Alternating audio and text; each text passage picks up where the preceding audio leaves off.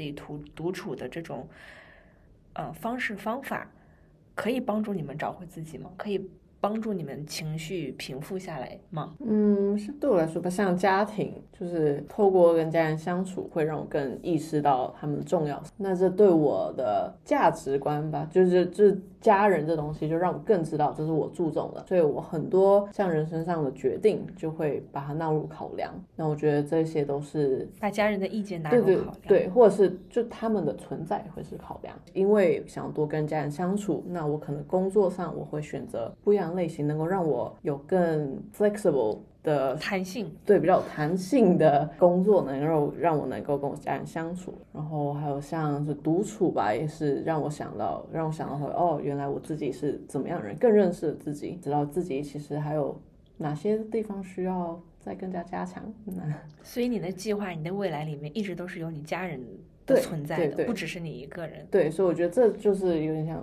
我的一部分。嗯，很好很好，这是我缺少的，呃比较晚才发现的。在我更早或者更年轻的时候，我觉得哦，我这个我要去改变世界，我要怎么怎么样。其实，比如说对家庭的照顾或者对家人的责任感。对家人的这种关心，其实是不是那么多？但是慢慢的经历过一些事情，然后自己也会成长，会发现，首先这个世界很难改变，再一个很多事情你自己也无能为力。然后，但是对于家人的爱护和关心，我觉得是是你不管付出多少都不算多。这是我比较晚才意识到，但我觉得还好，我自己庆幸自己能意识到这一点。呃，我通过你之前的表述，我以为你的家庭观念是很薄弱的，想不到你经历了这些之后，反而很关注家人之间的这种相处，这是我比较意外的一件事情。哦，是吗？对，我以为你跟家庭家人的相处时间很短，他们无法理解你，然后你可能也无法理解你家人发生了什么，会缺少了很多的这种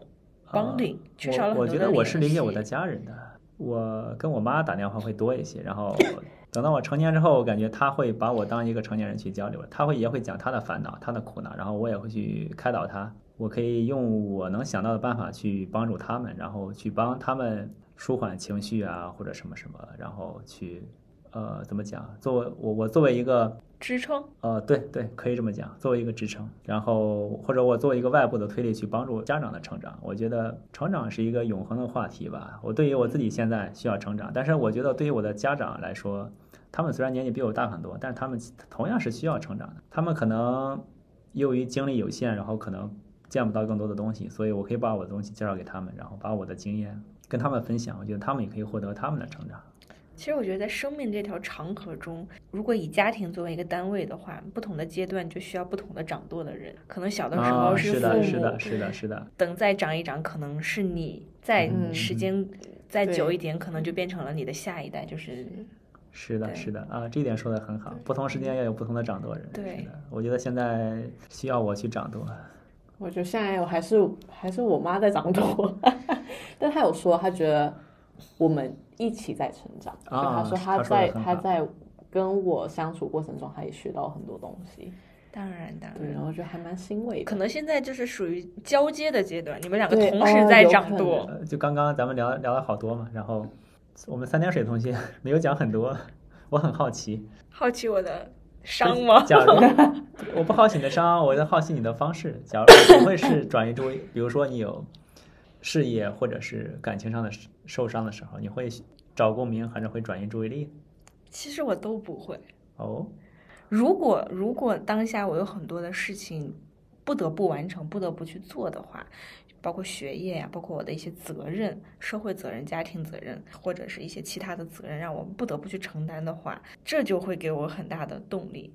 就是如果有这 deadline，这已经是一个巨大的转移注意力的好方法了。我觉得我能对伤口这么快结痂，是因为我的导师就给我非常多的动力，然后催促我的学业，然后让我就无暇去想别的事情，让 我的伤口快速结看来我痂。我需要这个，我需要让我伤口快速结痂。但是我不是对自己，就是我不是会因为我自己的学业、我自己的什么东西能重新振作起来，我都会是因为，如果我不这么做，我会给很多的人带来很多的麻烦。哦假如说我没有把这一门课的作业批出来，那我的七八十个学生在那边等着分，所以无论我发生对责任感，感，我是个责任感极强的人，对别人的责任感极强的人，对自己反而没有什么，不会因为我自己的前程啊、事业啊，或者是怎么样能振作起来。如果遇到了很大的伤痛或悲伤的时候，我比较喜欢藏起来、躲起来，不想与这个世界交流，或者是与我的朋友会怕他们受到负面情绪影响吗？对 对对，这是一个我很大的原因，就是当我自己状态不好的时候，我可能不是一个很好的精神面貌。那这种负面的情绪但其实你的朋友也能感觉到。对，就是因为我不想，嗯，但是我不想因我不想嗯让我的朋友感觉到，我不希望我是一个给别人带来嗯不好情情绪的人，或者影响到其他人的情绪。我知道没有人可以在这种伤痛中帮到你自己，除非你自己想明白，你自己愿意嗯走出来。理性经常会上线，一直在压抑自己感性的那一部分。我的处理方法就闷起来，可能等时间慢慢来治愈我吧。挺好的。我其实有一个不为人知的一个就是治愈自己的方法，没有没有跟任何人分享过。哎，展开讲一讲。嗯，我平时是一个不喜欢、不太习惯与别人有肢体方面的接触的人，无论这个人是男是女，跟跟性别无关，就是我不太习惯与人触碰。嗯嗯嗯，无论是像女孩子一起手牵手去逛街啊，或者是挎着一起走步走路啊，或者是拥抱啊、握手，对我来讲，我的内心其实是很排斥的。可能没有人发现过这个问题，因为我一直在逼自己像一个正常的人一样去行为。通常我们社交也不会有太，基可能男生少男生不会其会，实我也不喜欢哎、人家挽着手跟我逛街的时候，我会特别不自在，就手不知道怎么办。会僵对对硬对对对，我也啊是啊。是还好没有这方面苦恼。因为男生表达感情的相对比较内敛一点，不像女孩子肢体接触可能会热情啊、外对放的对多一对点嘛。所以我嗯极度悲伤或者受伤很痛的时候，我会很很希望有个人来抱一抱我，或者说有的时候。你的朋友发现了之后，给了你一个拥抱，然后那种拥抱不是简单的，哎，我们两个抱一下，一两秒钟就分开的那种礼仪，是意思意思的那种抱，它是那种你的脸可以靠着他的颈窝，然后他把你环绕住了，把你包围起来，然后很用力的、紧紧的把你抱住，那一刻你会觉得说一切都值得了。那种紧紧的抱住你的那种安全感，还有有一点点的窒息感，会让我感觉我被他极度的重视。当有一当你知道有人爱着你，嗯，有人在重视你的时候，你仿佛就有了力量，又重新启程了这种感觉。哦，挺好。嗯看来你朋友得比你高才行。而且他要很壮实，他的他的胸膛要很厚才行。啊，是的，是的，对，不容易。你督促你的朋友多健身，多吃钙片，长高一点。这样的朋友就很少见。我很少会让别人看到我很不好的时候的状态，但有些人看到了时候，他也很难，我也很难去要求他们抱我。是我不会主动提出，我说你抱一下我。即便有人能感觉到，他也很难主动去去拥抱你或者怎么样，感觉需要一个，强有力的臂弯。对他不仅要强有力，而且要恰到好处的发现你的脆弱，然后又要像一个温柔的霸道总裁一样，我觉得还是挺难的。比起语言啊，或者是一些其他的，我觉得行动来的更直接一点。他不用讲长篇大论的来嗯安慰我呀，帮我分析我的问题，或者告诉我解决的方案。道理大家其实都懂的，我觉得他怎么做要比他怎么说，嗯，更能触动到我，更能嗯，帮助我恢复我的情绪吧。有道理，有道理。之前我听过一句话叫“语言是我们想象力的边界”嘛，就你就这种语言或者文字的描述，你对情绪的描述总归是有有局限的。嗯，然后可能一个肢体的虽然很简单，它可能表达东西更多。思月刚刚说了一句话，他说前两天看到一一个句子，他很有感触，嗯，叫做“只有摔个四脚朝天，才能看见没有见过的世界对，我觉得像在经历疗伤过程中，每个人吧都像是摔了个跤，然后但是摔了跤，当你就是四脚朝天的时候，你就会看到天空。那就是我觉得这是一个很好的比喻，当你摔四脚朝天的时候，才能看到你没见过的世界。”。嗯，就是一个很好的机会，让我们去重新认识自己，然后去创造更好的未来吧。换个角度看待问题，也许会有不一样的答案。回到我们的主题，你有多久没有抱抱自己了？就我刚刚分享了我对于拥抱的一些看法，你们对拥抱或者说嗯如何奖励自己有什么想说的吗？我好像几乎没有抱过自己，感觉对臂展要求还蛮高的，就感觉 会抽会抽筋儿，一直这样会抽筋儿。你有印象深刻的拥抱吗？啊，你说啊，因为我们平时的社交确实不怎么有拥抱这个环节的。吃了没？吃，走，喝酒，吃串儿，就没有拥抱这个环节。啊，肌肉串儿上了，要不然先抱一个，就没有没有这样那。你面对离别的时候呢？我每一次面对很认真的离别和分别的时候，我都会拥抱身边的人，哦，这很好。呃，但只是很短暂的一个浅浅的礼仪式的拥抱。我我也不太喜欢跟人拥抱，其实连对家人我都会有一点点排斥，对，跟家人真的是反倒不太容易拥抱，我觉得。我爸爸妈妈每次送我上飞机，嗯、出远门的时候，到最后就送我进安检之前，都会说：“哎，来，妈妈抱一个，爸爸抱一个。”那可能是我与家人最亲密的行为了，每次都发生在离别的，时候。挺好的。我离别也会跟家人抱，但我特别不喜欢那种抱，因为只要抱久了就会哭。对，嗯所以其实嗯越是那种时候，我越不想要抱太久。我觉得一个浅浅的抱一下，意思一下，就对就赶快走，对，赶快走，不然眼泪就掉下来了赶。快逃！小的时候面对离别、面对拥抱没有这么深的感受，随着年纪的增长，慢慢慢慢能体会到长辈对你离开家里面的这种悲伤感，然后那个氛围现在越来越浓重，慢慢慢慢也开始有点害怕离别。以前走进安检的时候，就是那种头也不回，我要飞向我的自由了，我要奔向属于我的世界，我要去闯这个世界了。现在会走两三步，然后回头看一看，就知道你自己的背后是有你需要照顾的人，你有那种责任感了，觉得这个世界上你不能只单纯的作为你自己而活了，偶尔还是要回头看看的那种感觉。我一直就觉得自己的生命不完全是属于自己的，有很大的一部分要为别人而活。我曾经从来没有一分钟有过这样的想法。我觉得我的生活完全属于我自己。如果我不能把我自己过好，我哪来的能力和多余的精力去照顾、去思考别人的事情？因为你自己都没有满足你自己。但是后来发现，我还是太傻太年轻。这是个平衡点吧，嗯，要抓个平衡点。对。对，因为这个东西它很难有先后的，它其实是同时发生的，但曾经自己那样想的时候很快乐。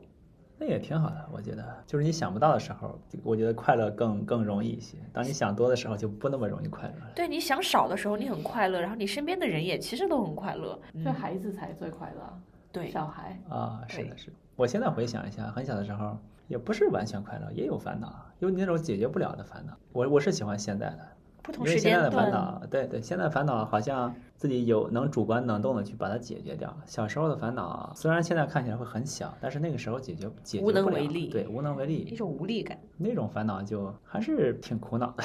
哎，其实四月做很多的健身和运动，关于健身和运动有没有什么想跟我们分享？健身运动，我觉得健身现在已经变成我生活的一部分了。就基本上五天，我可能呃一个礼拜七天，我可能会去个五天，五到六天。哇，那真的很多啊。对，我觉得已经变成我的我的生活一部分。然后我觉得是一个，当我在健身的时候吧，完全是可以享受当下的那种感觉。嗯然后没去的话，反而还会觉得浑身不舒服。哦，那很好，已经养成好习惯了。对他刚刚还在跟我分享，他早上六点多钟起床去跑步，然后他建议我也这样子做。对，对，所以我们有约定好六点起床，你不一定六点起床跑啊，就是就是要出去要出门，要哦起床，要出门。对，然后像我觉得，因为我本身我是不是很喜欢跑步，我觉得跑步蛮无聊的，所以我现在给自己的一个动力吧，就是像我今天早上跟朋友约在 City 吃吃 brunch，所以我就从我家跑到市里，就至至少有个目标，有个终点，然后就会跑去，或者是说特别喜欢呃 Newmarket 的一家咖啡咖啡厅，厅所以我就跑去那边买杯咖啡，所以设个一个奖励给自己。哦，挺好挺好。我之前也觉得跑步非常无聊，因为它太单调。但是我在在我读研究生的时候，发现了跑步的乐趣，就是它很释放。我那个时候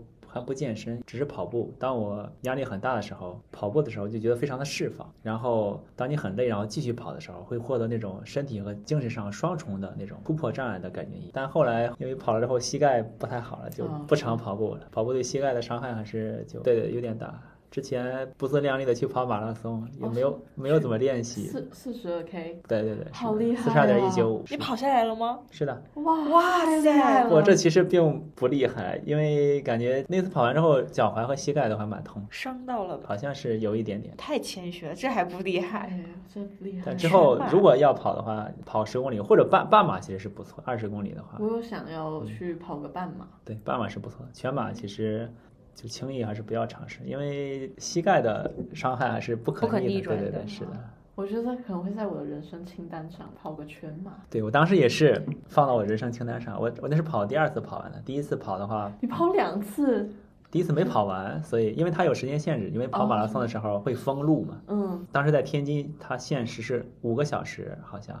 如果你跑不完之后，就拉到车上，然后车里有给饼干、香蕉吃的，然后给你补充能量，就拉到终点站。但是五个小时我，我作为一个初学者，完全跑不完嘛。后来去北京参加，给了六个小六个小时就比较久，然后可以慢慢的跑。但是其实是他那个组织方也会有一点点的督促你，比如说某些路段你没在规定时间内跑完，也会被拉到车上的，所以你就要只要把那个路段的时间赶上就可以了。阶段性的目标阶段性的目标，对。然后全程是六个小时，我当时是五个小时，五个半小时吧，大概和我朋友一块儿完成，我们两个人最后相互搀扶着过了终点。哇塞，好有意义啊！对，那你这样说来，你们两个互相搀扶，不是很亲密的身体 接触吗？啊，对对对，这样就又让我想起来了，所以可能主要是因为我记忆记忆力不太好，很快乐吧？当时当时只是很累。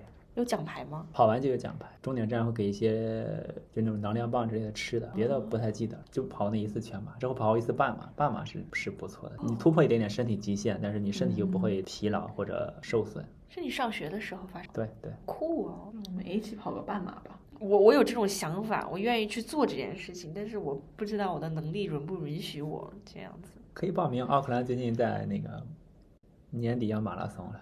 啊，那个北北安大桥那个，我忘记，反正是我 Round 我 the 见 Bay 有朋友发发链接，Oakland City Run 是，我有我有报过一次，但是我那时候是十 K 而已。啊，然后那个就是就是只要你在固定时间内跑跑过北安大桥就行了，因为它是封那个桥，所以时间内跑过了就行。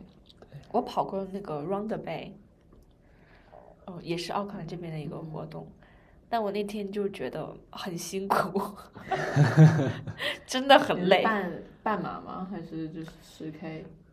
我忘记了，我忘记是多久，但是我已经觉得可能是 10K 很累了其实十 K 对于不常运动的来说也也挺挺久挺远的。对，到后面我都基本上只剩下在走了。嗯啊，会会会，我当时也是先跑一会儿走一会儿，到后面就走的非常非常多。对，还挺热闹的。嗯，因为人我觉得会看看的时候，加油加油加油那一段时间，你啊会使使劲跑一下。还有很多表演吧，我记得沿沿路上有些乐队，我有遇到过一些哦乐队、现场的跑什。么都没我的没有只有一些跑跑步大神他自己会穿奇装异服去去跑步，哦，对，比如说会穿穿，比如说光脚，比如说穿孙悟空的衣服，然后在上面跑哦，跑步，对。但表演是没有，有有观众会看，路过居民区的时候，有观众会看。啊，我跑的那次有有现场的乐乐队，然后不停的对每一个阶段它都会有不同的东西，嗯，还会有一些人就坐在他们家那个嗯，在因为在 Mission Bay 那边嘛，会有在那个公寓的阳台那边，然后就是喝酒，然后在那边哦他们在看你，对，哦然后还向你就是招手啊，给你加油想报油，名了。嗯，然后沿途一路上都有水啊然后厕所呀，然后风景也很美，我们是五公里才有一个补给站，嗯你跑过五公里才有吃的可以吃，喝的呢可以喝，嗯但中间是没有的，只有人家那种临时的，比如说有那种跑步的俱乐部，可能他们有他们团队的人在路上给给准备一些香蕉之类的，啊，到当时有一段时间就特别特别饿，我不管他们是谁，看到香蕉我拿上就开始吃了。他们也还好，也也还也还是给的，还是挺不错的。这种算不算是那种，哎，那个词叫什么？在你危险什么生命受到危险的时候的犯罪不算犯罪的那种？啊、那个叫什么来着？不懂，没听过这个理论。就是说，呃，假如说你，嗯、假如说船失事了，你跟人上了这个小艇，然后在小艇上，比如说只能乘五个人，嗯然后但是你们已经满员了，这个时候你可以不救水下的任何一个人哦来保全你自己，或者说当意外发生来的时候，这个时候你必须要杀掉一个人，或者说哦包必须要把一个人扔下水的时候来保全你自己的生命，这种情况下的，嗯，就不算是故意伤人或故意杀人，就属于一种自我防卫。自我防卫或者自救的行为，哦，在法律上好像有这样一条。是吗？不知道哎。所以那时候你，如果你感觉自己快死了，你就抢，你就抢人家的香蕉，也不算是是是，不算过倒倒也不至于分倒也不至于快死，但那会儿确实已经我快接接近放弃了，那会儿特别特别饿，就想翻开那个围栏去吃一碗拉面，就就只想吃拉面，别的什么都不想。拉面是非常非常饿你最喜欢的食物吗？不是，就就就就那一瞬间，因为大脑也是空的，就只想到拉面，什么都没有。那是冬天吗？冬天对，是冬天，啊，那难怪。对冬天夏天也很难在很累的时候想去吃一碗拉面吧。凉面了，对夏天，呃，北京的马拉松是一般是冬天举办，别的地方可能那那那些沿海城市会有夏天的马拉松，还挺好的。我在秦皇岛跑过一次半马，但那次他们他们那个路高低不平，其实虽然是半马，但还是挺辛苦的，因为你下下跑下坡觉得很爽，但是上坡的时候非常痛苦。走路不觉得，但跑步就会非常的痛苦。你还是个跑步大神呢。也不算大神，就跑步参与者吧，就恰好参与一下。也是在我发现跑步乐趣之后，而且那种你跑的时候，不想象自己在日剧里跑一样。在日剧里跑是怎么说？日日剧不有很多跑步的镜头嘛，就那种狂跑大对叫，对对对对，边跑边叫，对或者他们高兴或者悲伤的时候在跑步。因为听说他们打车很贵，所以啊是吗？嗯，我我没有去过，听说是挺贵。还有什么？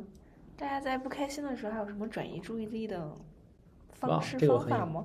还有就是你想完全不相干的事情，部门的时候呢，听交响乐就很清醒交响乐，不会想别的那些东西，你就而且也也听不懂，也不知道在在干啥，只是凭你的想象，在想象里面一些画面画面和情绪，然后我工作的时候也很喜欢听交响乐，因为不会太因为你不会跟着他唱，所以不会转移你的注意力或分分神。是的，是的，交响乐真的是一个很好的帮助你专注的一个音乐。然后有一个转移注意力的方法，就是享受当下。就是今天我跟我朋友走走走在路上的，我们聊到这个，他就说，当当你非常沉浸在当下的时候，其实你根本就不会想其他事。就像我们当时，我们当时走在呃 Queen Street 上面，然后还是想，就是哦，这栋大楼几个月前还不在，为什么他现在在这呢？或者是他在跟我讲话，然后他就非常专注在跟我们讲话的这种这个过程中，然后我觉得这个这种想法还蛮不错的。就算自己一个人走在路上，你可以开始看周遭东西。对，我觉得这是个蛮好的转移注意力的方式。他对这个世界有很强的好奇心。对对对，呃，是我觉得这也不错啊，就是你一直都有一个好，对任何事物都有保保有好奇心。主要是很难一直保有这种好奇心，而且主要是你的朋友可以在生活中发现那种很小的快乐和幸福，嗯他有这种对发现的眼对睛。对，然后他可以从很小的事情中获得快乐，这是一种很强，我很羡慕的能力。就是我现在在学习着，像我我今天穿了我的慢跑鞋，然后我走在路上就哇，我好快乐，我的慢跑鞋怎么这么舒服呢？我好喜欢这种柔软的感觉。对，我觉得这的确是蛮大帮助的，或者是吃到喝到很好咖啡，就哇，这个咖啡怎么这么顺口，感觉好幸福，哦这咖啡好好喝。但我有一个问题就是，他怎么会在几个月之内就出现一栋大楼？会他可能只是之前没有注意到，哦这个样子，对，记忆力也挺差的。可能很久没来了吧对。对对对，就是几个月没有，就去年见就在了，只是他忘了。